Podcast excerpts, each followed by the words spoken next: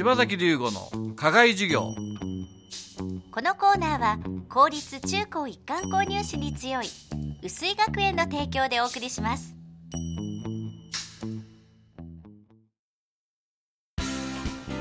究極の右脳開発石戸式そろばんが薄井学園前橋安中熊谷で開講。さらに伊勢崎と太田では大好評につきクラス増設。年中生から小6生まで個別指導で基礎から楽しく学び計算力集中力自立心を鍛えます。定員制のためお申し込みはお早めに。詳しくは薄井学園のホームページをご覧ください。柴崎龍吾の課外授業。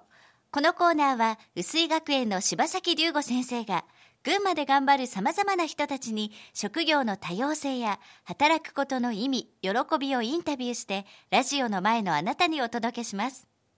今月は共愛学園前橋国際大学の大森昭夫学長をお迎えして柴崎先生がお話を伺っています。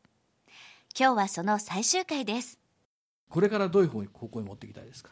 そうですね、あのお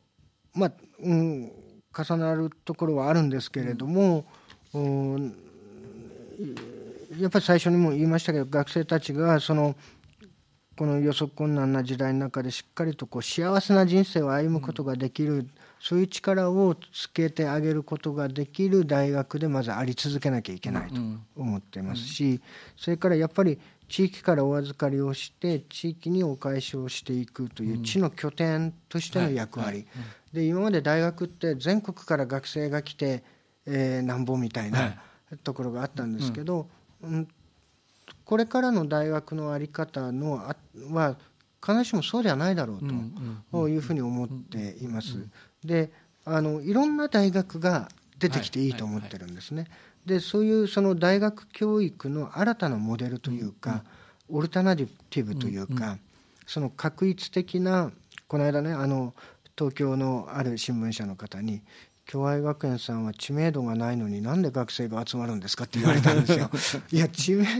あの東京で知らないからって知名度がないっていうその確一的な大学観を そろそろ捨てませんかっていう話をしたんですけれど。あの我々はこの地域の中でしっかりと地域の未来を作っていく、なので今、えー、共愛グローカルオナーズっていう新たなプログラムを来年からやるのに、えー、とこれは今のいったいろんな学びの上にさらに高度な学びをくっつけて、入入試もですね、まだセンター試験があるので、センター試験数学必修の4教科しかも面接を課すというですね、でこの間説明会をやったらいわゆる県内のトップ校の先生方がみんな来てくれたんですけど、そういう入試で本当に地域のことを自分たちで作っていこうっていう子が来てうちの学びをしてったら群馬県力権力っていうのは県の力ですね。絶対伸びると思ってるんです。でそういう取り組みもしながらその高等教育の新しい在り方新たな学びのモデルっていうのを常にこう提示し続ける大学でありたいと。で多分今やってることが10年後もそうかっていうと多分違うんですね、この早い時代の中で。でも常に社会の状況と学生たちが身につけるべき力っていうのを見極めながら我々自身が常に変化をしていく、変革をしていく。あのそのことによって半歩先の大学の未来を全国にあの人材は地域の人材を育成しますけど、大学の在り方の選択肢として全国に提示をしていける、まあ、そういう大学でありたいと思ってます。はい、じゃあどうも先生ありがとうございました。ありがとうございました。柴崎龍吾の課外授業11月は共愛学園前橋国際大学の大森昭夫学長にお話を伺いました来月は全4回高崎の和美山鳥代表オーナーシェフの新井茂さんにお話を伺います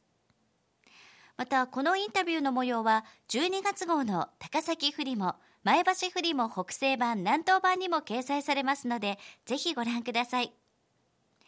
柴崎龍吾の課外授業このコーナーは薄井学園の提供でお送りしました。